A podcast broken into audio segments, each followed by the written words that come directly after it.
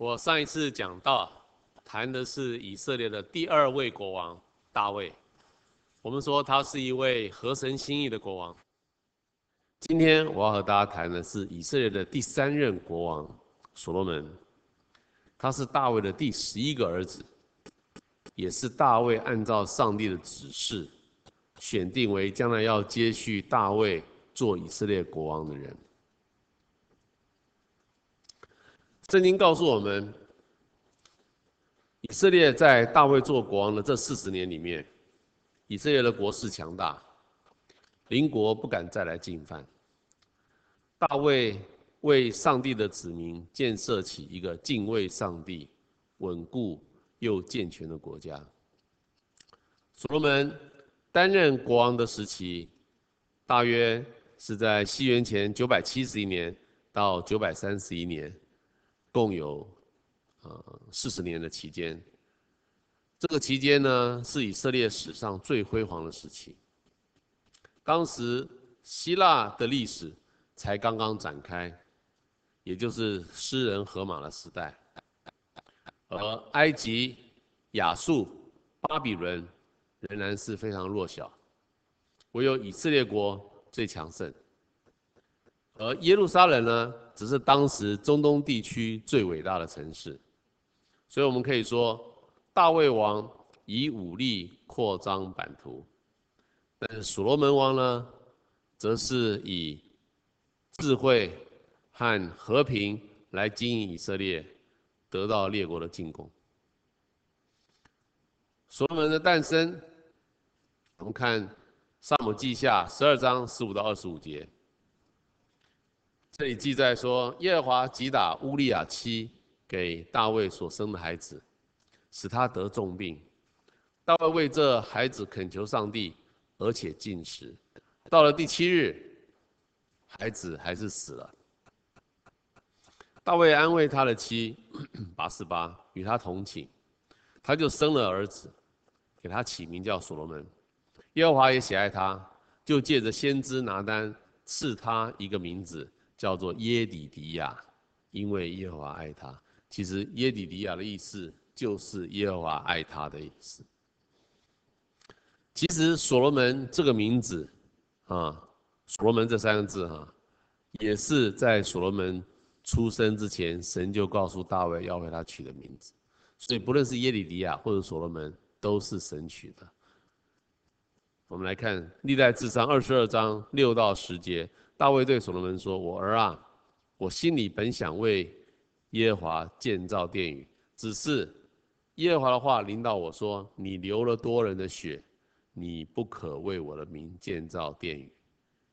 所以我们可以想象，耶和华他认为大卫是一个战士，啊，他在战场上杀了非常多敌人，所以他血，他的手沾满了血，别人的血。”有一些人是无辜的，我认为啊，所以呢，他的血，他的手是不洁净的，啊，所以由他来建造圣殿不合宜，所以他说，耶和华说，你要生一个儿子，他必做太平的人，他的名字要叫做所罗门，这是耶和华讲的啊。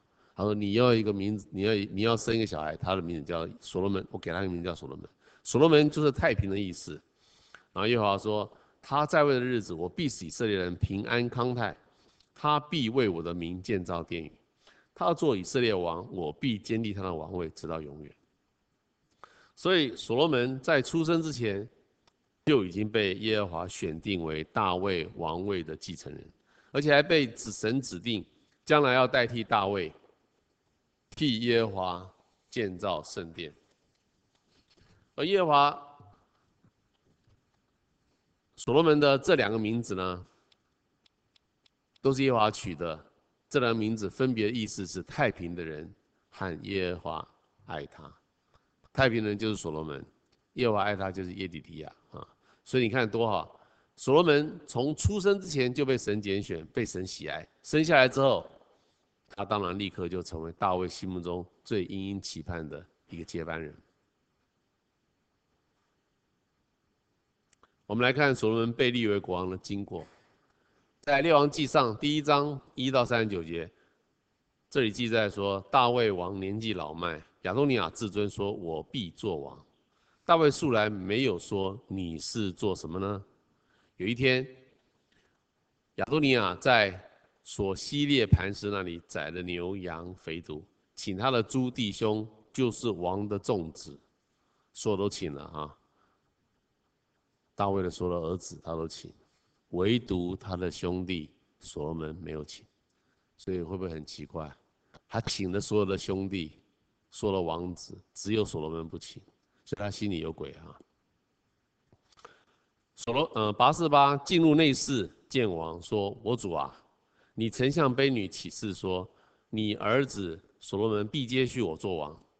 王啊，以色列众人等你晓諭他们，在我主我王之后，谁坐你的位？王启誓说：我指着耶和华起誓，你儿子所罗门必接续我做王。于是吩咐说。”使我儿子所罗门骑我的骡子到基训，在那里要高他做以色列的王。你们也要吹角，说愿所罗门王万岁。于是祭司撒督、先知拿单、比拿雅和所罗门到基训，祭司撒督就用高高所罗门。我们知道，自从大卫的第三个儿子亚沙龙死了以后。大卫的第四个儿子亚多尼亚就成了当时最年长的王子。我们在上一次讲讲到讲到大卫的时候，有讲到他的第三个儿子亚沙龙，因为叛变，后来就被杀了。所以亚沙龙被杀之后呢，其其实大卫的前三个儿子都没了。所以那个时候呢，从那以后，老四亚多尼亚就是年纪最大的王子。按照排行的顺序，理当是要由他来接续大卫的王位。可是当时在社会上早已经有所罗门要接续大卫王位的传传闻，因为我们知道那时候没有什么呃保密的这种公的的这种人呃原则，所以大卫知道所罗门要接他王位，有一些先知也知道，所以很快这个消息就传开来，所以整个社会上就。大家都知道所罗门要接续大卫王位。那所罗门呢？他是大卫家排行第十一的王子。如果不是因为上帝指定他，他前面其实还有七个还活着的哥哥，比他更有资格做大卫的接班人。而且呢，不要忘了，他是拔示巴的儿子啊。拔示巴是一位曾经背叛先生。与国王行淫的妇人、啊？他是这样子的妇人的小孩，这个出生背景让所罗门在他成长的过程中，在皇室其他兄弟的面前是有点抬不起头来的、甚至是被排挤的，可能也是这个原因，所以人家吃饭不请他。所以呢，我们从刚才经文可以看到，在当时的情势上。大卫的所有王子都跟随了亚多尼亚，连许多重要的大臣、将军、祭司，大都加入支持亚多尼亚的阵营。有了这么多的支持，亚多尼亚才敢在已经听说上帝指定的所罗门要做王，却还敢说“我必做王”。你看这边讲“我必做王”，都已经听说大卫呃所罗门。呃，是耶和华指定的接班人，他还敢说我必做王，啊！而且呢，最重要的是，圣经说，当亚多尼亚摆出一副要做接班人的态势的时候，大卫居然都没有出来阻止或者提醒亚多尼亚不可以这样做。看这边讲，亚多尼亚说我必做王，大卫听到这些话，素来没有说你这是在做什么。很奇怪啊，亚多尼亚其实他也很想试探一下，说：“哎，我如果讲这个，看看爸爸会讲什么。”爸爸都不讲话呀，好像爸爸默认啊，默认可以啊。所以亚多尼亚会越来越狂妄啊，公然与所罗门竞争王位。大卫这个做父亲的其实有责任的。我们上一次讲到讲到，大卫自从犯罪之后，他就觉得没有脸可以管教小孩，所以小孩做什么事情他都没有。没有什么意见呢，所以这个其实是不对的哈。所以，呃，误导了亚多尼亚，以为亚多尼亚可以跟所罗门竞争王位。而另一方面呢，所罗门因为自己年纪轻，跟随他的人又少，当然是承受了极大的压力。就算被排挤，也不敢与亚多尼亚作对。所以呢，这也造就出所罗门从小就非常谦卑的个性，以至于他在刚即位做国王的时候，会很谦虚的向上帝求智慧。所以这样一个对所罗门非常不友善的成长环境，反而帮助了所罗门，使得所罗门不至于从小就一副我必做国王的心态，而变成一个骄纵又不懂事的小国小王子。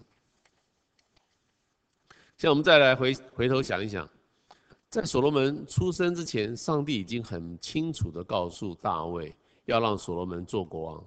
国内许多人也都知道了这件事，但是。却仍有人按照自己理性的判断，对上帝的决定不服气，决定要冒险违背一下上帝，看看上帝会不会改变心意，改成让亚多尼亚做国王。因为我们现在很多人支持啊，会不会上帝看这么多人支持，好了，算了，没关系，就就不要让所罗门做王，就让亚多尼亚做。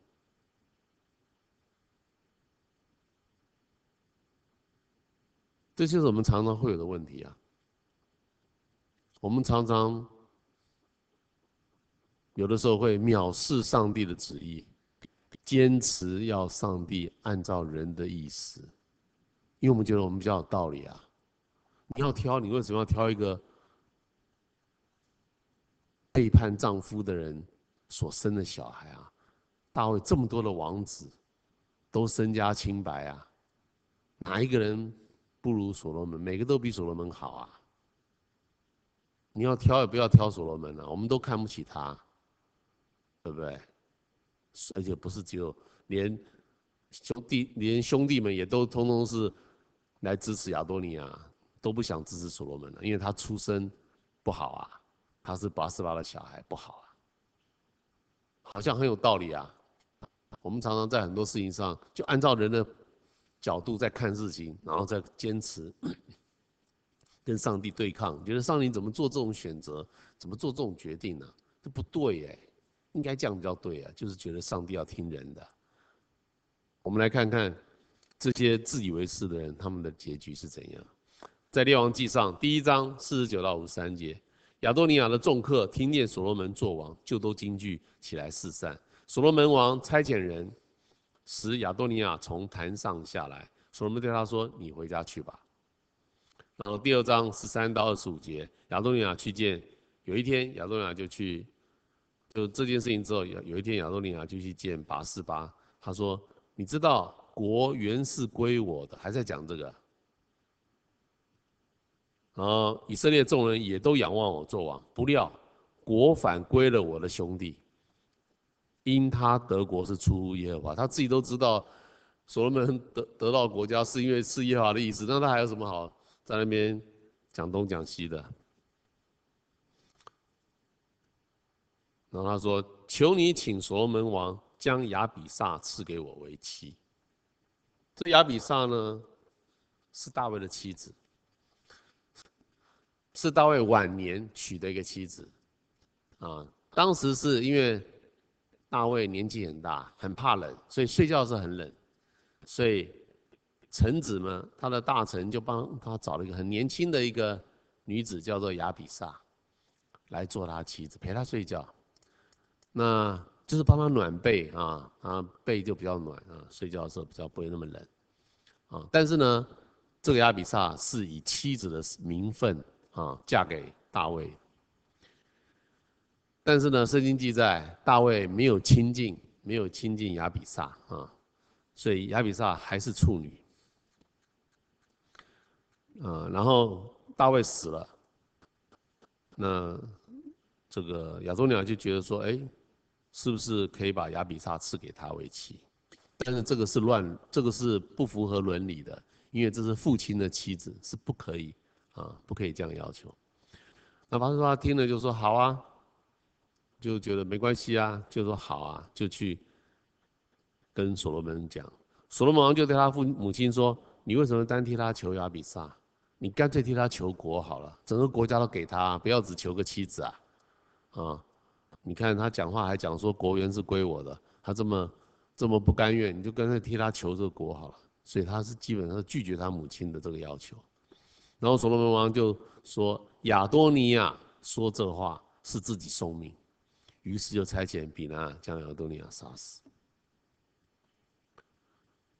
所以，我们看亚多尼亚，他说国原是归我的，表示他心中还是有点不服气，而且他还敢向所罗门要求要娶自己父亲大卫所遗留下的妻子亚比煞，可见当时亚多尼亚还是很嚣张。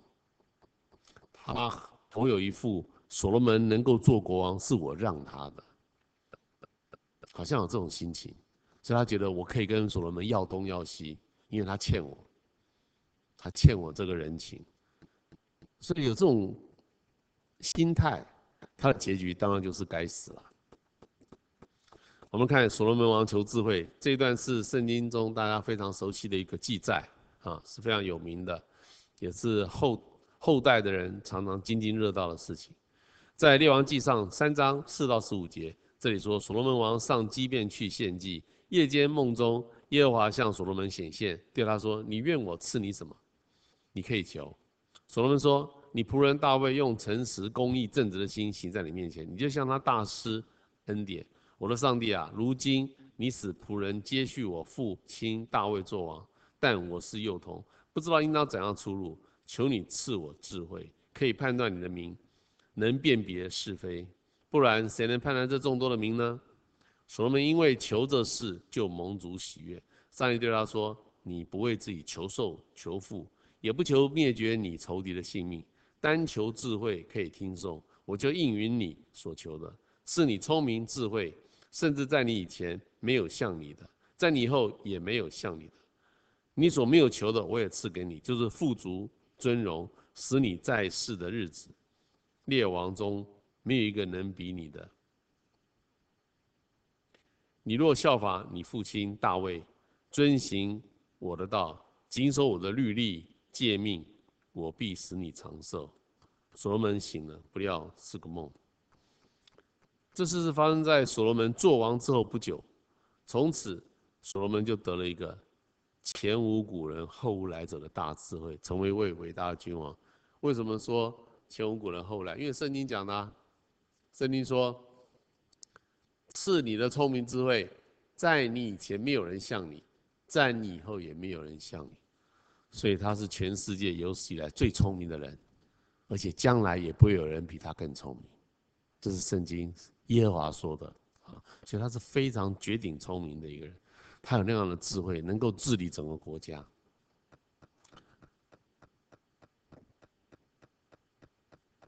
我们来看所罗门王建立起富强的以色列国，在列王记上第四章一第一节，还有第二十到三十四节。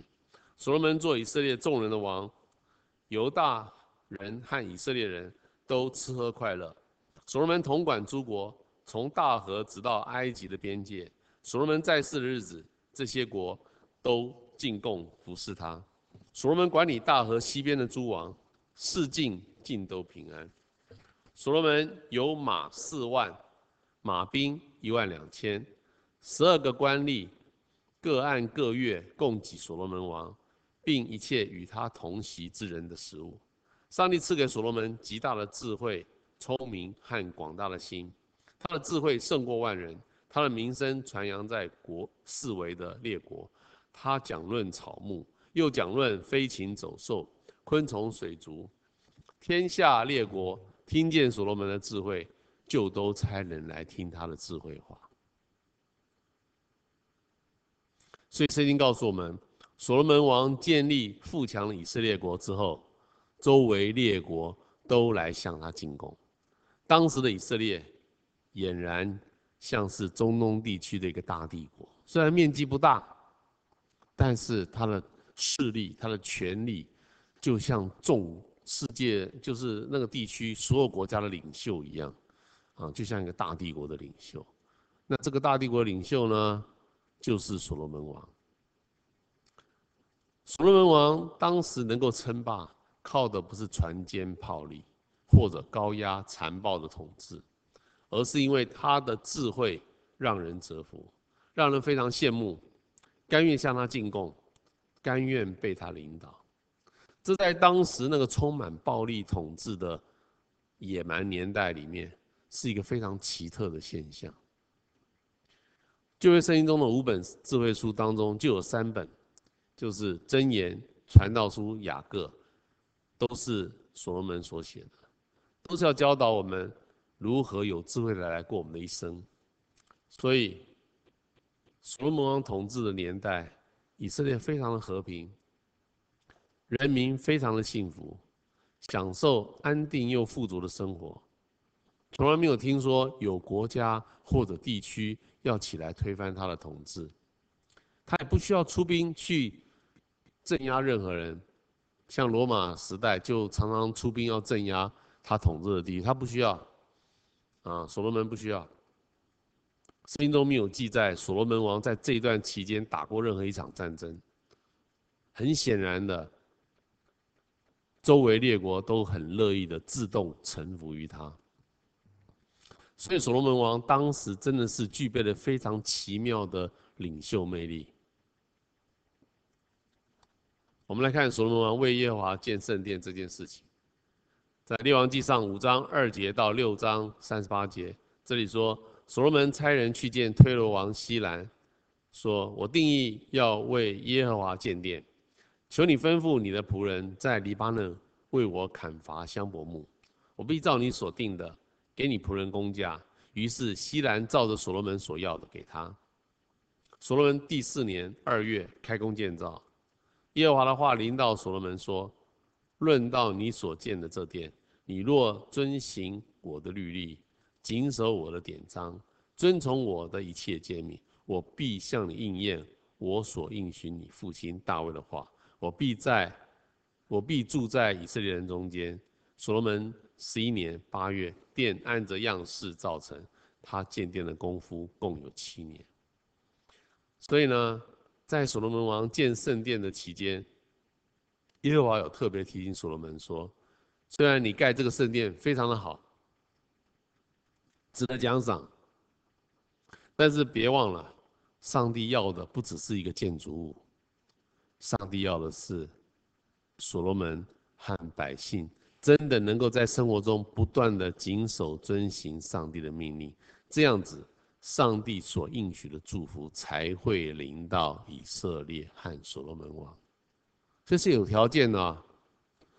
原来，上帝要给我们的祝福，是必须要在我们谨守遵行他的命令之后，才会降临在我们身上的。这点我们一定要切记啊！你看这边，耶和华说：“你若遵行我的律例，谨守我的典章，遵从一切诫命。”我向我必向你应验我所应许你父亲的话，我必住在你们当中。这是有条件的，不是说耶和华应许，啊和平哦你就保证和平，你必须要遵守耶和华的命令，才会有和平，啊才会有这些祝福。所以这个原则不是只有旧约才。旧约的旧约的时代才这个原则，新约也是一样啊。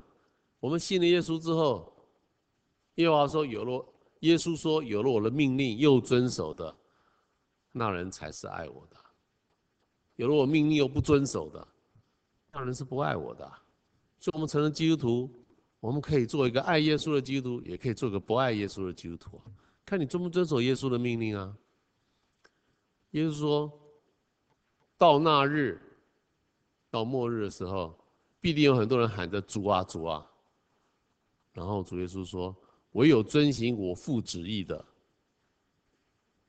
才能进天国。”哦，啊，这些人说：“哎，我奉你的名传道，在马太福音第七章二十二节里面，我奉你的名传道，我奉你的名，这个这些都基督徒啊。”耶耶稣说：“我就要向这些人说，离开我去吧，你们这些作恶的。”他们就要在门外哀哭切齿，是不能进天国哎。所以不要以为哦，我受洗了，受洗又怎样？若是受洗之后成为基督徒之后，常常只得罪上帝，常常不遵守耶稣的命令，很有可能是不能进天国的。按照耶稣的讲法，嗯，去看看福音书里面，耶稣是非常严格的。嗯，不是说信了耶稣以后，呃，行为也不，也也不也不警醒，也随随便便啊，随随便便就得罪神，随随便便就违背神的那个耶稣的命令，是一样的，祝福就不见了，耶稣就没办法与我们同在，就像旧约时代，耶和华不能与他同在，哎，不遵守耶和华命令的，耶和华就不要与他同在。我们新约时代一样，信耶稣以后成为基督徒，生活。不知道要求，自我要求，常常得罪上帝，上帝没办法跟我们在一起。好，列王记上第八章第六节到第九章第三节，祭司将耶和华的约柜抬进至圣所，祭司从，这就是他们献殿的时候哈，祭司从圣所出来的时候，耶和华的荣光充满了殿，所罗门向耶和华献平安祭，这样。王和以色列众民为耶和华的殿行奉献之礼，耶和华就二次向所罗门显现，说：“我已将你所建的这殿分别为圣，所罗门永远在其中。”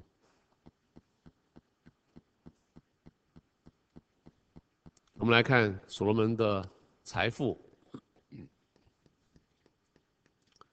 列王记上》十章十四到二十八节。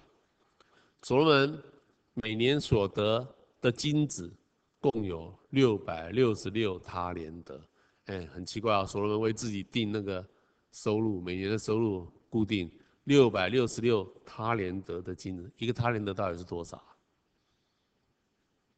一个他连得是三十公斤，就赶快心算一下，所罗门的年薪是多少？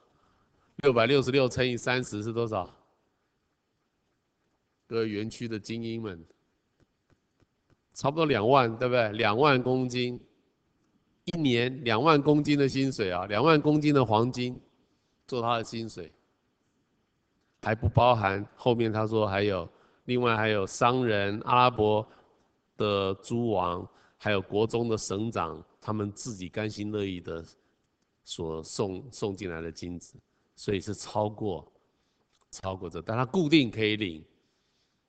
六百六十六个他连的两两万公斤的黄金做他薪水，这是他薪水哈，对他非常有钱，所以呢，所罗门王就用象牙制造了一个宝座，用金金来包裹。所罗门王一切的饮器都是金子。黎巴嫩林宫里啊，黎巴嫩林宫就是他自己住的一个皇宫哦。嗯，他说黎巴嫩林宫里的一切器皿都是金金的。所罗门年间，银子算不了什么，所以马路上看到一个银子，没有人要捡了。这么好哎，有钱到这个地步啊！所以各位很想到那个所罗门王那个年代去做百姓，对不对？满地都有银子可以捡，银子算不了什么，这么有钱哈。所以那个是一个非常富富强的时代。所罗门王的宝的财宝。和智慧胜过天下的列王，所以他比天下列王都要有钱啊！天下的钱都集中到他这里来，普天下的王都求见所罗门，要听上帝赐给他智慧的话。他们各带贡物，每年有一定的利。所罗门聚集战车马兵，有战车一千四百辆，马兵一万两千名。所罗门的马是从埃及带来的。是王的商人一群一群按着定价买来的。好，再看十一章一到三节，这边说，所罗门王在法老的女儿之外啊，他原来是娶法老的女儿做妻子。除了这个妻子之外呢，又宠爱许多外邦女子，就是摩押女子、亚门女子、以东女子、西顿女子、赫人女子等等等。啊然后所罗门有妃七百，都是公主。只要是公主身份的，就是妃；没有公主身份的，就是嫔。有嫔三百位。从这里我们就可以看到，所罗门是当时世界上最有钱的君王，军队又强大，飞兵上千人，真是威风极了。可是我们从圣经上所罗门王晚年所写的传道书上看到，他竟然觉得这一切都是虚空的虚空哎，完全没有办法满足他的心哎，怎么会是这样子呢？好像跟我们想象不一样啊！想说你这么样样都有，应该很满足啊。但是他觉得是虚空的虚空哎。其实所罗门讲的是对的，因为他真正到那个境界，他的心体体会到的就是虚空的感觉。所以我们还没到所罗门那个境界，我们以为拥有所罗门所拥有的那一切，我们就会满足。错，所罗门说我已经拿到了，我得到这这一切，但是我觉得很虚空。他体会到人的心不是世界的名利享受可以满足，你知道吗？人的心的层次没有那么低呀。人是按照神的形象，不是只有外形而已啊。人的内心也是按照神的形象造的，所以人的心其实是没有，不是用世界世俗的名利这么低层次的东西可以满足。用什么享受爱情这种东西来满足都不行，这些种东西所罗门都有，他还是觉得虚空。我们的心只有神可以满足，因为我们的心是按照神的形象造的。所以所罗门他真正亲身的体验就是这样子。我们来看一下所罗门王的失败。我们先来看一段圣经，《生命记》第十七章十五到二十节。摩西向以色列的百姓说：“你总要立耶和华所拣选的人为王，不可立你弟兄以外的人为王。只是王不可为自己加添马匹。”啊，他这这段圣经呢，是摩西在死前按照上帝的心意，向以色列的新的一代，就是这一代新的一代的兵丁，即将要进入迦南地的这这群兵丁，在讲解。将来如果他们要立国王的原则，然后他说，你要立，一定要立以色列人做你自己的国王，你不要去立外邦人做国王啊。那国王呢？可是国王要遵守四个规定：第一，不可以为自己加添马匹；第二，不可以使百姓回埃及去，为了要加添他的马匹，因为耶和华曾经吩咐你们说，不可以再回那条路去；第三，他不可以为自己。多立飞兵，恐怕他的心偏邪啊！飞兵会让国王的心偏邪啊。第四，不可以为自己多积金银。四个规定，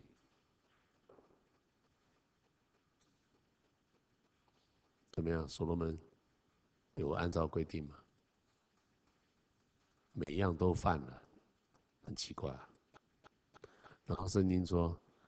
耶和华继续说：“他登了王位，国王登了王位，就要将律法书为自己抄录一份，平生诵读，好学习敬畏耶和华，谨守遵行一切律例，免得他向弟兄心高气傲，离了这个诫命。这样，他和他的子孙就可以在国位上长久。”又来了啊，就是说。你要谨守遵行，你的王位才会长久。我们来看一下，所罗门对这这四项规定怎么样啊？第一，不可以加添马匹，所罗门有马兵一万两千名，显然是违背了这个规定。第二，不可以回埃及去，经文上面讲说，所罗门派人回埃及去买马跟战车。第三。不可以多立飞兵，所罗门有飞兵一千名，他这个一千名是以色列有史以色列有史以来最多兵飞兵的国王，在他之前没有人有这么多的飞兵，在他之后也没有人有这么多飞兵，他破纪录啊！可能中国比较有啊，中国秦始皇有三千后宫啊，只有秦始皇可以跟他比，其他人没办法，他这明显违背上帝的规定，你立那么多飞兵干嘛？会让你的心偏斜。第四，不可以多积金银。圣经说，银子在那个年间，银子算不了什么，有钱极了。我不知道他这么多钱有没有拿去行善，还是就自己放在自己的家里，自己的那个宝库里面。不知道是因为所罗门没有好好读圣经，刚好这一段《生命记》十七章这一段没读到，没有注意到这些规定呢？还是他明明知道，却一点也不在乎？你觉得是哪一个原因？为什么这四样说不可以，他每一样都做？好像故意哦，只要你讲不可以，我就去做；只要讲不可以，我就一定做，而且还做得很很彻底。说不要多立兵，我就给他立一千个，是怎样？你们觉得是哪一种可能？是他真的不知道哎，还是他明知，但是他觉得无所谓？不论是哪一种可能，对一个国王来讲都是严重的失职。因为你没看到这段圣经，这段讲圣经不是讲了吗？做国王。你一做国王，你就要去写一本、抄一本律法书，干嘛？每天可以看，然后呢，要遵守律法的规定。所罗门作为国王，他会不知道这个规定才怪。他又是那么聪明的人，对，他对于圣经的研读，怎么可能会没有？以色列人都读圣经的，绝对是知道，是不在意，他无所谓，对。他对于要遵守神的规定，他不是很在意。我们基督徒是不是也是这样子啊？对于圣经里面耶稣的命令，爱听不听，参考参考就好了。其实常常得罪上帝哦。所以呢，看来呢，在这些事情上，所罗门王是完全违背了上帝的规定。所以。这一定让上帝觉得非常失望，枉费上帝这么疼爱他，在他还没出生就选他，还给他这么好的名字，说耶和华爱他，又给他什么和平的和平之人的这个名字，这么好的名字，还帮他取名字，这么爱他，他把耶和华规定不当做一回事，每样都去违背。你想耶和华作何感想？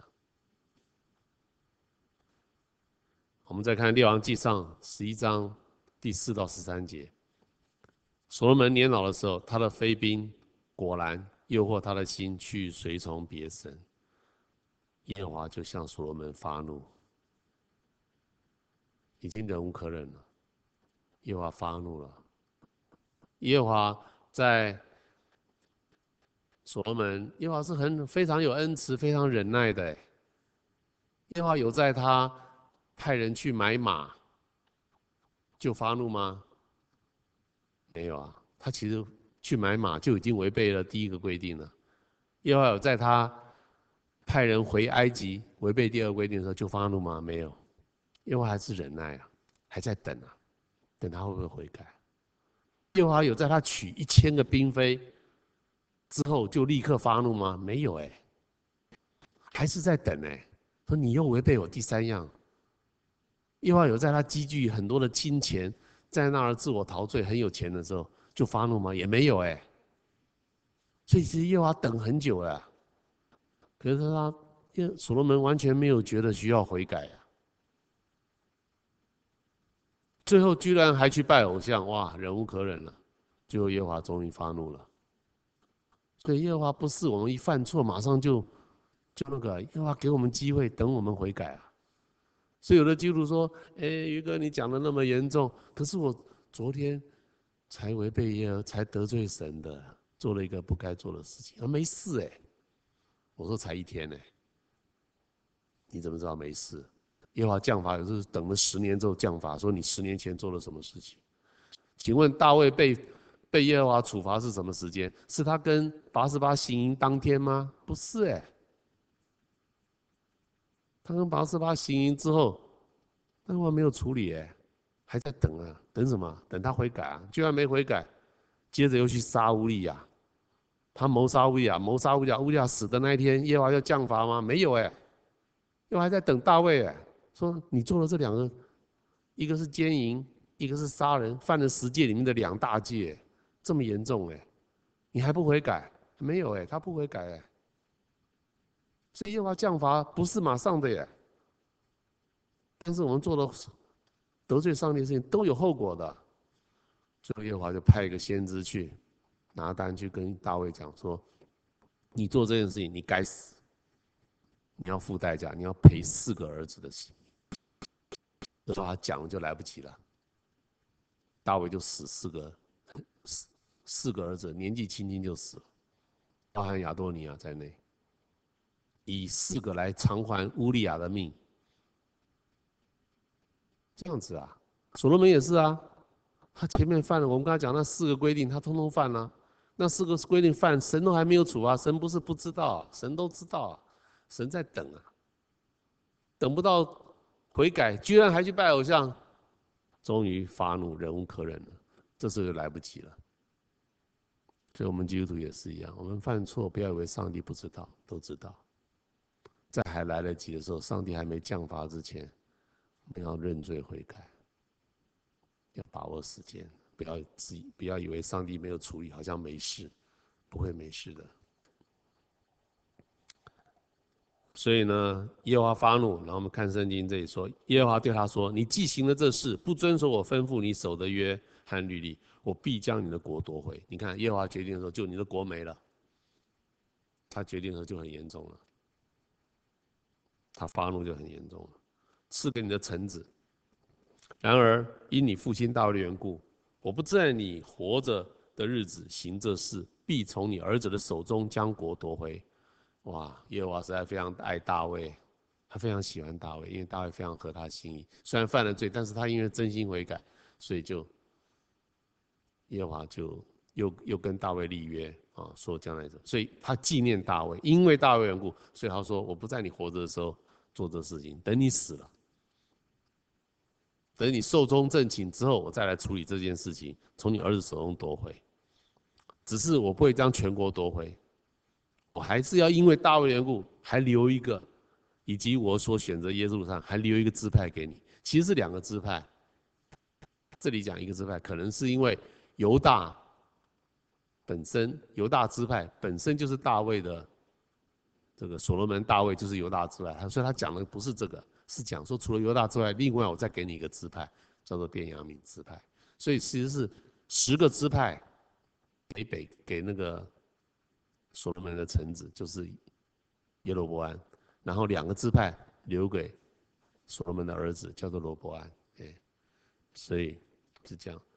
所以呢，耶和华讲完这件这句话之后呢，从此所罗门的王国就开始失去太平。我们看这边是到十三节，十四节开始，耶和华使以东人哈达兴起。以东哈达是以东的国王啊，哈达兴起做所罗门的敌人，开始进攻了。刚刚讲没有战争，现在开始有战争了，因为所罗门得罪上帝，太过分了。神一发怒，开始，哎，奇怪，各国就开始来打他。以东人的国王，以东的王，以东的公主还是所罗门的妻子耶，对不对？那讲了七百个妻子。都是公主啊，有什么用？照样进攻。上帝又使利汛兴起做所罗门的敌人啊，利汛又是另外国家的国王，又来了。所罗门连自己的臣仆耶罗波安也举手攻击王，你看，所以呢，这就是一个很明显的例子。当我们开始不遵守上帝的命令的时候，上帝是可以收回他原来的祝福。你说，哎。耶和华，你说我是我在做国王的时候，一定会给我和平，没错。耶和华说，若是你遵守我的命令，我就会遵守我的应许；若是你不遵守，应许取消，对不对？上帝曾经说要让所罗门成为一个和平的君王，但是现在因为他违背上帝命令，上帝就让他不再有和平，而受到周围国家不断的攻击。所以在大卫在所罗门做王的最后几年是有战争的，但之前是没有的。他是被攻击的哈。以所罗门这么聪明的一个人，怎么会犯下这么严重的错误呢？让他失去了最重要的上帝的祝福，最重要的祝福。其实呢，他是聪明反被聪明误。我认为。他的多利飞兵呢，其实是有他的政治盘算的。所罗门王是要借着这种政治联姻呢，来拉拢周围的国家，让他们不会觊觎以色列的财富而联手来攻击他。你想，以色列这么有钱，周围这么多国家都比他穷，大家不会想要来抢他的钱吗？发动战争不会吗？所以所罗门很聪明啊，他说：“哦，为了避免你们来进攻我，所以我娶你们家的公主啊，你们各国的公主，我都来跟他们结婚，都娶他们，所以我们就变成是亲家啦，所以你就不会来进攻我。”哎，这是他的想法，好像也对啊。但是不要忘了，他这样做虽然有政治上的好处，但是也有信仰上的风险啊。他的风险就是，他让外邦公主将外邦的偶像带进王宫里面了。他不能阻止他们。哎，十诫第一诫就说你不可以有别的神，所罗门王会不知道吗？当然知道。但他能够阻止这个公主把他们的外邦偶像带进王宫吗？他如果这样做，马上那个国家就进攻了。说你苦待我的公主，我公主原来拜的神你不让她拜，他就发动战争了。所以他怕那个公主的祖国会发动战争，所以他不敢，他没有阻止。所以所有的公主都把他们的偶像带进皇宫。所罗门王他刚开始的时候可能认为说没问题，反正我不会去拜那些偶像，我会遵守十诫的第一诫。但是日子久了，所罗门王还是被引诱去拜偶像，然后一去拜偶像，以色列还是失去和平。所以他原来要用这种和亲的方式去跟各国建立关系，以避免战争，维持和平。他用人的想法这样在做，结果耶和华说错了，你会和平不是你，不是靠你这一套，取了一千个飞兵，不是这个。的效果是我在天上保护你，你才有和平。现在你得罪我，我不保护你了，看你那些飞兵有什么用？没用啊，他那一千飞兵还在啊，都是各国的公主，照样人家发动战争来攻你。所以和平不和平不是所罗门这一套有用啊，他那和亲政策没有用啊，无效。一旦耶和华发怒，马上世界各国，他的公主其实都还在所罗门身边。他们也不管那么多，他照样进攻。所以得罪耶和华是最笨的。但是好像耶和华平常对我们都很好，所以我们就觉得说无所谓。耶和华规定没关系啊，哎呀，耶和华不会那么严格，就随便，就不太遵守。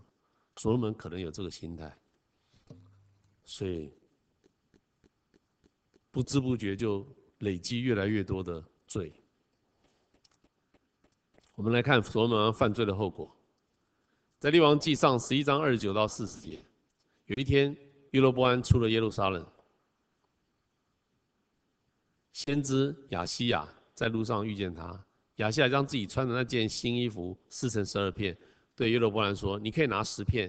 耶和华如此说：我必将国从所罗门手中夺回，将十个支派赐给你，因为他，因为所罗门他离弃我。”去敬拜西顿人的女神亚斯他录，摩押的神基摩和亚扪人的神米勒公。我必从他儿子的手将手里将国夺回，以十个支派赐给你，还留一个支派给他儿子。若你若遵守我的道，又来了。耶和华是公平的，他对耶罗波安也是一样讲：你如果。遵守我的道，行我眼中看为正的事，我就与你同在；要不然，我就离开你。一样的，他把十个支派赐给耶伯兰、耶罗波安，他说：“我会祝福你，我会与你同在。你如果是有条件的，你如果遵守，啊，所以我们基督徒要警醒，我们如果遵守耶稣的命令，耶稣不是有讲很大的诫命吗？爱神爱人，耶稣给我们基督徒最大的诫命，爱神爱人。如果我们不能做到，啊，耶稣的命令就是不爱耶稣了。耶和华也是一样的要求，所以其实新旧约的规定要求是一样的。他说：“你若是遵行我的道，行为中看为正的事，我就与你同在，将以色列人赐给你。”好，耶和华讲的这一段话，因为是先知讲，所以先知也去跟别人讲，所以所罗门就知道了。所罗门听到这个，他就想要杀耶罗波安。哎，他听说上帝拣选耶罗波安来接替他的位置，他就要杀耶罗波安呢。耶罗波安却起身逃走，逃到埃及。就住在埃及，直到所罗门王死了才回来。所以，以色列在所罗门王死后不久就分裂成两南北两个国家。这个这件事情完全是因为所罗门王拜偶像的结果。你不要去怪所罗门王的儿子罗伯安哦，他怎样不会做人啊？什么不是？其实会分裂，老早在所罗门的时代，神就已经决定了。因为所罗门得罪了上帝，所以神就决定要把四个支派赐给耶罗波安，就是所罗门的一个大臣去统治。然后剩下两个支派犹大跟便雅悯就赐就留给所罗门的儿子罗波安来统治。所以呢，北国有四个支派，称为以色列国；南国有两个支派。那因为北国有十个支派，所以它是大国，很大的国。它十二支派有十二分之十，它的面积很大。南国是一个很小的国家，它只有两个支派，一个叫犹大，一个叫便雅悯。那后来呢，又多了一个支派，叫做利未支派，因为利未人从全国各地都集中到圣殿来。本来利未人分散在全国各地，但是因为国家一分裂成二，他们在北住在北国的地区就很难来服侍。所以他们通通集中到圣殿，通通集中到南国，所以南国突然又增加了一个支派，叫利未支派。所以严格讲，南国是有三个支派：犹大支派、便雅悯支派，加上利未支派。但是我们通常不讲利未支派，因为利未支派，圣经说利未支派是属神的，不是属于属人的哈。所以属人的只有十二个支派，利未支派不算。所以我们通常不算是利未支派，十二个支派，十个支派是北国。两个支派是哪国，那北国因为是大国嘛，所以就继承以色列这个名称。以色列就是雅各的意思啊，雅各有十二个，啊，十二个小孩，所以呢，以色列这个名称，北国就叫以色列。南国因为是小小的一个国嘛，南国只有两个支派，所以南国就这两个支派里面比较大的一个支派，叫做犹大支派为名字，所以我们称南国是犹大国，北国是以色列国，是这个原因。好。我们从所罗门王想要追杀耶罗波安的行为，就让人不禁联想到扫罗王要追杀大卫的情景，有没有想到？没有想到这么伟大的所罗门王，在他的晚年竟然也会堕落到跟扫罗王晚年一样的光景。耶罗波安跟大卫这两个人都是神所拣选，要来取代。所罗门王跟扫罗王的人，但是所罗门王跟扫罗王就是不愿意放弃自己的王位，摆明要违背上帝的旨意，要去杀掉这个上帝拣选的人。你看看，是不是很可恶啊？这种困兽犹斗的行径，实在是太可悲了。在列王记上第四十二到四十三章，呃，四十二到四十三节这里说，所罗门在耶路耶路撒冷做以色列众人的王，共四十年。所罗门与他列祖同岁，葬在他父亲大卫的城里。他儿子罗伯安接续他做王。所以所罗门王就这样结束了他的一生。现在我们来回顾一下所罗门王的一生，在所罗门被拣选的。从所罗门的被拣选，我们就可以看出，上帝似乎要告诉大卫，他已经因为大卫的真心悔改而完全赦免了他与拔示巴所犯的罪。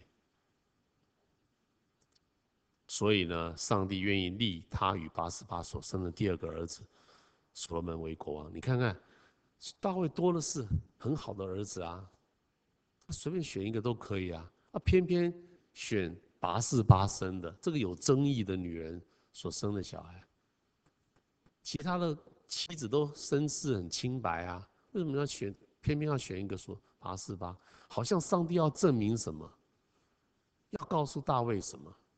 告诉大卫说，这件事情你不要再放在心上，因为我已经赦免你了。所以你跟拔示巴生的小孩，第二个小孩，我愿意选他做你的接班人。我也就表达这个意思啊。我就是说我告诉你，我完全赦免你，因为你跟拔示巴两个都是真心悔改。所以，我你们完全得到赦免，所以我就拣选你们的小孩，让世界上人看我是这样赦免人的罪。若是真心悔改，就完全得赦免。所以呢，这就是真心悔改可以得到上帝完全赦免的一个最佳案例。这是很宝贵的。我们基督徒，我们刚刚讲了，听得很沉重，对不对？我们信了主耶稣之后，我们要遵守耶稣的命令，我们也都知道，我们常常没办法。都遵守，对不对？还是有得罪上帝的地方，怎么办？万一有犯错得罪上帝了，怎么办？这就是一样的办法啊，真心悔改，上帝就会赦免。什么是真心悔改？什么是假心的悔改？真心悔改就是大卫的悔改是真心的悔改，大卫悔改后再也不做那个他做那个得罪神的事情。假的悔改就是扫罗王的悔改是假的。他应付一下，嘴嘴里说一说，心里根本没有想要改，以后又做。所以，我们若是得罪上帝，我们身为基督徒，若是得罪上帝，我们要去真心的悔改，就是以后再也不要做，有那种决心，不要再做。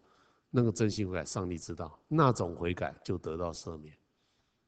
假心假意的悔改没有用的，嘴里讲讲没有用，没有一种想改变的决心。是没有用的，所以，我们虽然不能保证我们每件事情都能够不得罪上帝，但是我们一旦发现得罪上帝，我们有一条路可以走，就是这条路，赶快悔改，在上帝降罚之前赶快悔改，就可以得到，而且是真心的悔改，就可以得到赦免。虽然当时社会上的人呢，还是会用有色的眼光来看待所罗门的出身。不愿意接纳他，人的心胸是很狭窄的，不像上帝。上帝赦免就是赦免，人呢，就是不太原谅别人。但是呢，上帝还是信守他对大卫的应许，让大卫登上了王位，而所罗门也以一个极谦卑的心态来接续这个王位，也因此赢得了众人的爱戴。所罗门王登基的时候大约三十岁，做王四十年，死的时候七十岁。这一点跟他的父亲大卫几乎是一模一样，大卫也是三十岁的时候登基，然后七十岁的时候死。然后在这四十年里面呢，所罗门呢，他有很谦卑的一个国王，渐渐的就骄傲起来。我们如果从所罗门在圣经中所留下的三本著作，就是雅歌、箴言、传道书，就可以一窥所罗门在年轻的时候。中年的时候以及晚年时候，这三个阶段的内心世界。如果要看他年轻的时候，他的内心世界，就看雅歌；要看他中年时代他的光景，就看箴言；他晚年时代的光景，就看传道书。看这些这三本书的内容，就可以了解他这三个时期，他这个人是怎样。雅歌的内容呢？说明了年轻的所罗门王是一位对爱情信守承诺的翩翩君子，因为雅歌是在讲爱情的啊，这这本书在讲爱情，圣经中的爱情观啊。那在雅歌第八章第七节，这里说，这里就是作者所罗门说，爱情重水不能熄灭。大水也不能淹没。若有人拿家中所有的财宝要换爱情，就全被藐视。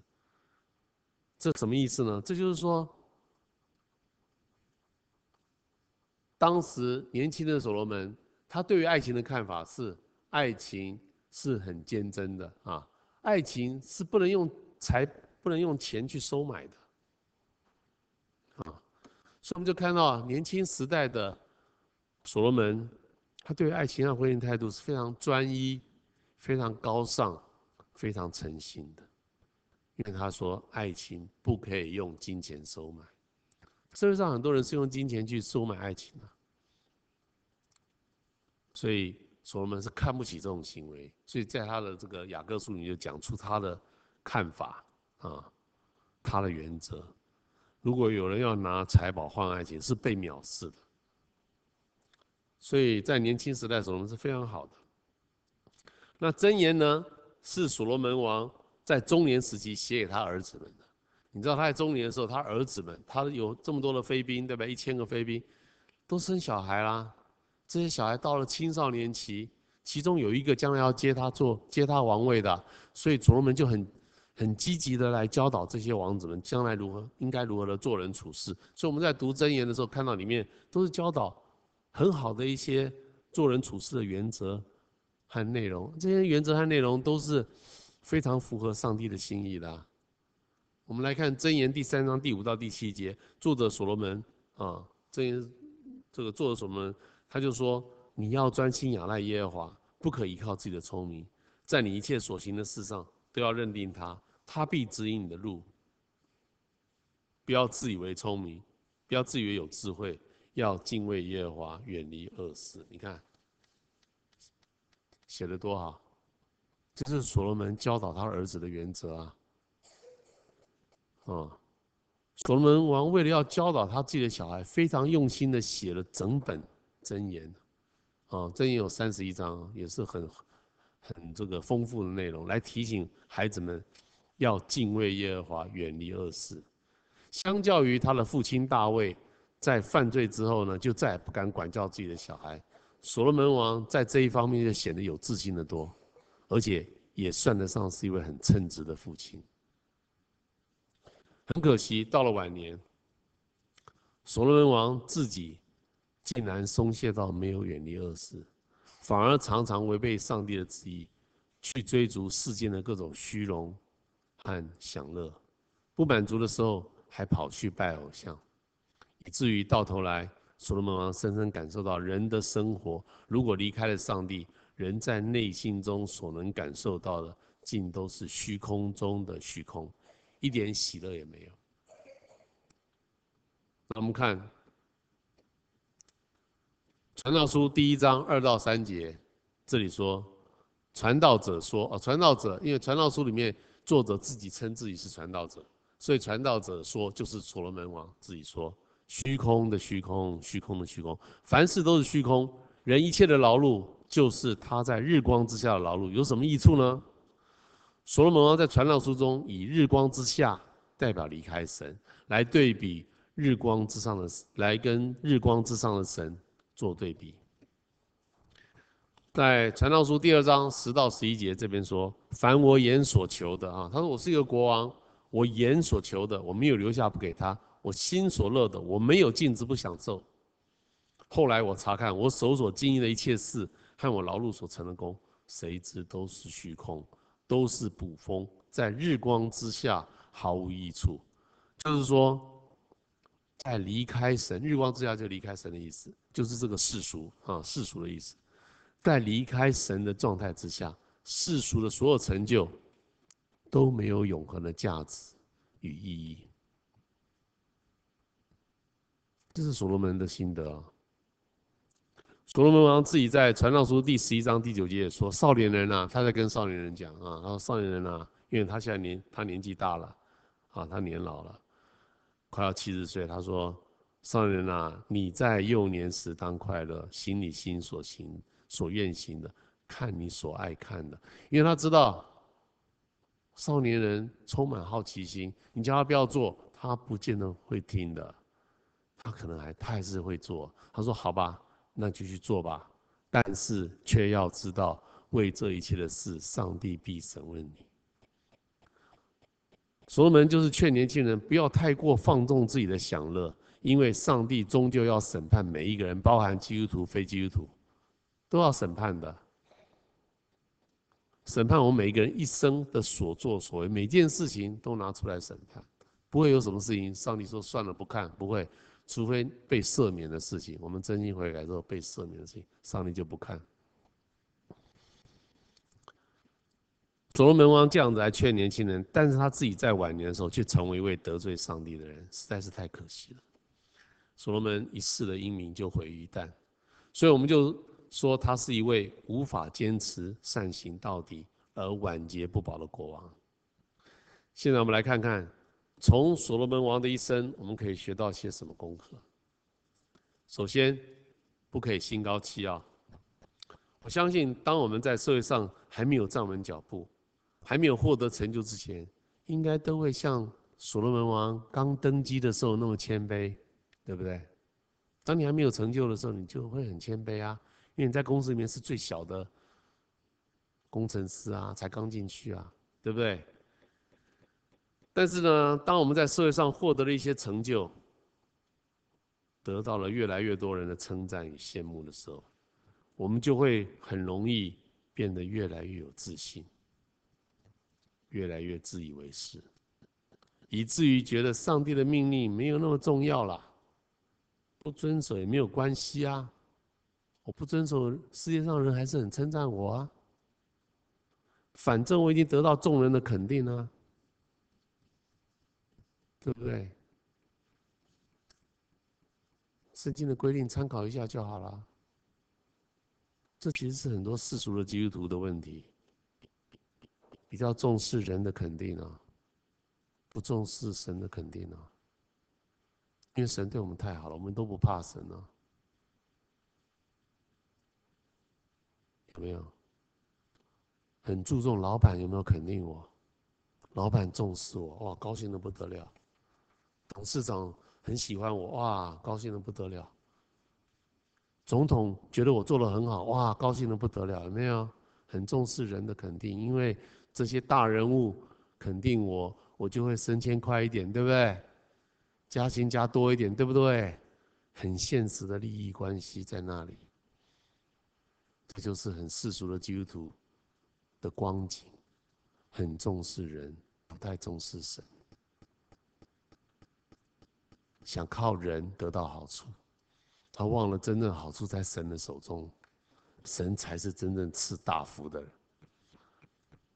上帝非常了解人的软弱，所以呢，他在《生命记》第十七章十八到二十节这边说：“啊，这是我们刚刚念的。耶和华吩咐以色列人说，王登了王位，就要学习敬畏耶和华，谨守遵行。所以神最在意就有没有遵行他的命令啊？遵行他命令，我们就会变成一个正直的人；不遵守他命令，我们就会作奸犯科，做不好的事情。”所以他要我们遵守他的律例的原因是这样子，然后他这里说，免得做国王，免得他心高气傲，要常常读圣经，免得心高气傲，心高气傲会怎样？就会离开这个诫命，看到没有？心高气傲就会离了这个诫命。我们一旦骄傲，我们就不在乎圣经的规定，我们觉得自己很不错，就觉得哎呀，圣经参考之下就好了。聚会啊，有空就来，没空就算了，因为我已经成功了，这些没有很重要啊，对不对？因为耶华知道，人一旦做了国王，他给国王的吩咐就是这样：人一旦做了国王，或者在事业上有一点成就，就常常会自我膨胀，心高气傲的向周围的人夸耀自己的成就。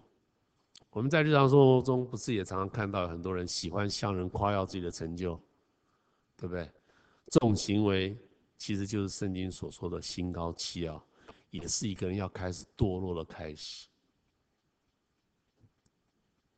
所以，我们因为学习圣经，我们就有这样的智慧跟眼光。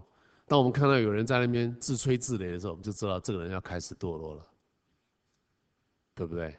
你们有没有这种？警觉，这种眼光，在那边自吹自擂，你不要在那边羡慕他，因为他已经要开始堕落了。其实所罗门的所有的成就，不都是神帮他的吗？他的智慧，神给的啊。他向神求智慧，神就给他人类最顶尖的智慧给他。他的王位也是神给的，他让我去？他有有靠什么努他的努力？他有什么努力？他没有努力啊，神就已经指定给他了，他还没出生就已经说这个王位要给他了，都是神给他的，有什么好心高气傲？哪样是靠他自己努力？他的智慧是靠他努力来的吗？他的王位是靠他努力来？没有啊，他没有做过什么努力，上帝给他的，所以他有什么好心高气傲？好像很棒，很有成果。其实我们每一个人的成就，不都是因为神赐给我们好机会所造成的？各位成功的，在事业上很成功的人都知道啊，你会升到这个位置，其实是因为你的时机刚好，那个好机会啊，不是你自己多棒啊。你能够赚得几亿元的这个生意，是那个机会刚好临到啊，别人也不是傻瓜，他他就没有那个机会啊。那个机会是上帝祝福我们给我们的耶，我们还以为是自己努力来的，没有什么好得意的啊。所罗门王晚年的失败，就是他的心高气傲所造成的，所以我们实在是不能不警惕啊！你在心高气傲，你这些都要失去，我们都要失去。第二，不可以心怀二意。在旧约圣经中，历世历代的以色列人不断的因为拜偶像这件事情被上帝指责。其实以色列人并不是在生活中放弃拜上帝，跑去拜偶像哦，不是哦。你觉得以色列人可能不拜上帝吗？怎么可能？以色列人整个国家的制度法规规定，连国家的节期三大节庆都是要拜上帝的啊。这三大节庆都是为敬为了要敬拜上帝而设计的。然后每年都要到圣殿去献祭，去献赎罪祭，不可能不拜上帝。所以以色列人不可能不拜上帝。所以以色列人其实是又拜上帝又拜偶像。他们观念认为耶和华很会打仗，只要耶和华一出面，他们就能够打胜仗。因为圣经记载很多很多事情都是耶和华一出面，而就打赢了。所以呢。他们认为打仗的事情要靠耶和华，但是呢，有关五谷丰收的事情就要靠迦南人的神巴力。他这观念是错的，五谷丰收，上帝当然比巴力更强啊。但他们就两个都要，他就生怕耶耶和华没办法让他五谷丰收，他为了要丰收，他还多拜一个巴力，他两样都拜。但是在上帝眼中，这种脚踏两条船的行为就是离弃神。所以我们常常觉得离弃神，好像说他不拜上帝，没有，他们当然是拜上帝啊，傻瓜才不拜他，当然拜，上帝也拜，偶像也拜，两个都拜。看起来所罗门在敬拜耶和华的这件事情上，一定都不会缺席。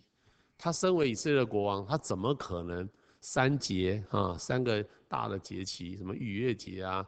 这个祝棚节啊，这个五旬节，他怎么可能不不拜？当然是拜啊，带着百姓拜啊。一定他不拜，一定会被人家抱怨嘛。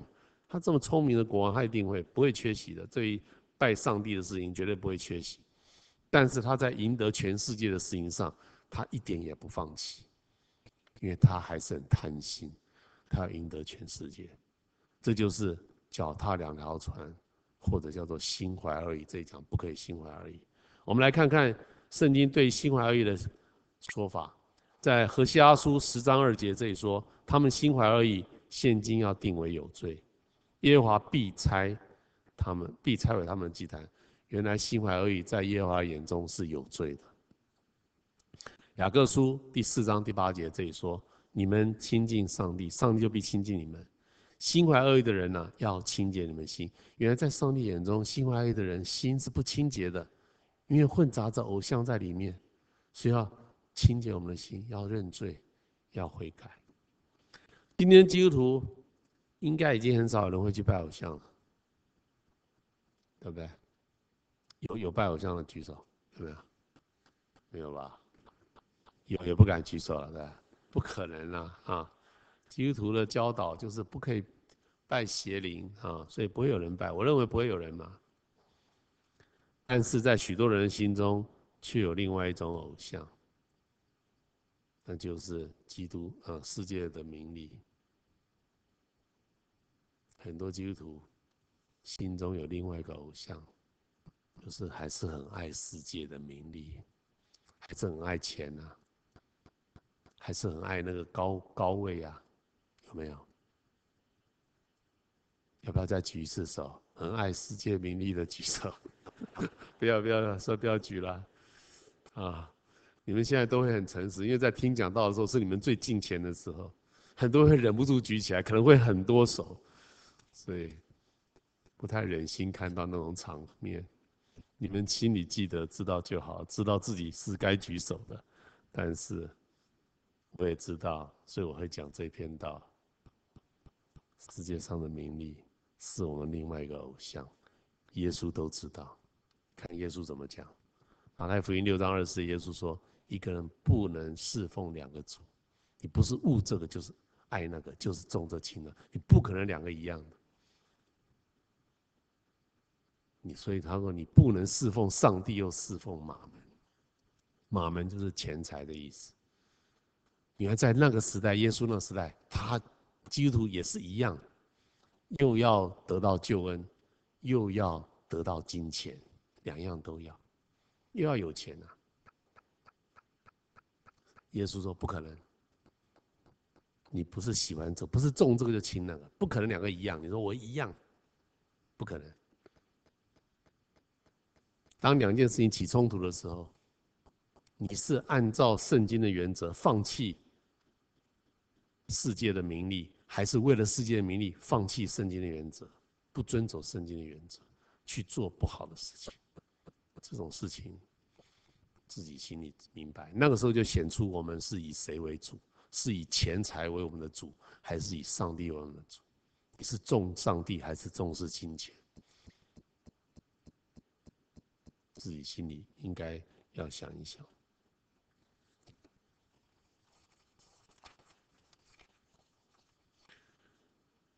所以呢，基督徒都是常常是两样都要啊，就像所罗门王一样，自以为聪明，两样都抓。他要世界啊，他也要耶和华的祝福。耶和华说：“没有，你这么爱世界，祝福就没了。”啊，其实耶稣对我们每一个人的心的意念，心里面的意念是看得一清二楚。心怀恶意的人，最终是被耶稣定为有罪的，因为圣经是这样告诉我。但愿我们每个人都能够摆脱世俗名利的缠累，不要心怀恶意，没有那么好啦，世俗的东西没有那么重要，它不能满足我们的心啦。不要把它看得太伟大，没那么重要。上帝才是真正能够让我们满足的。我们只要专心的跟随主耶稣，一生做他要我们做的事情。我们要让上帝。使用成为他合用的器皿，成为他祝福周围的人的管道，这就是我们一生的目的。做这些，你以为好像很牺牲，其实做这些很满足，非常快乐。你的心不会空虚，你的心非常的快乐。我们要这样子做，我们才不会变成一个晚节不保的基督徒。让我们一起祷告。亲爱的天父，我们谢谢你，借着所罗门王的一生提醒我们。要坚持敬畏耶和华，远离恶事，因为心高气傲或者心怀恶意，不可以因为心高气傲或者心怀恶意，就失去了你要给我们的祝福。当我们可能会得罪你的时候，求主你就借着圣灵来提醒我们，阻止我们不要有不讨你喜悦的行为。愿主你在我们的身上掌权，改变我们，使用我们。让我们成为你祝福周围人的管道。谢谢主，我们这样感谢祷告，侍奉主耶稣基督的名求，阿门。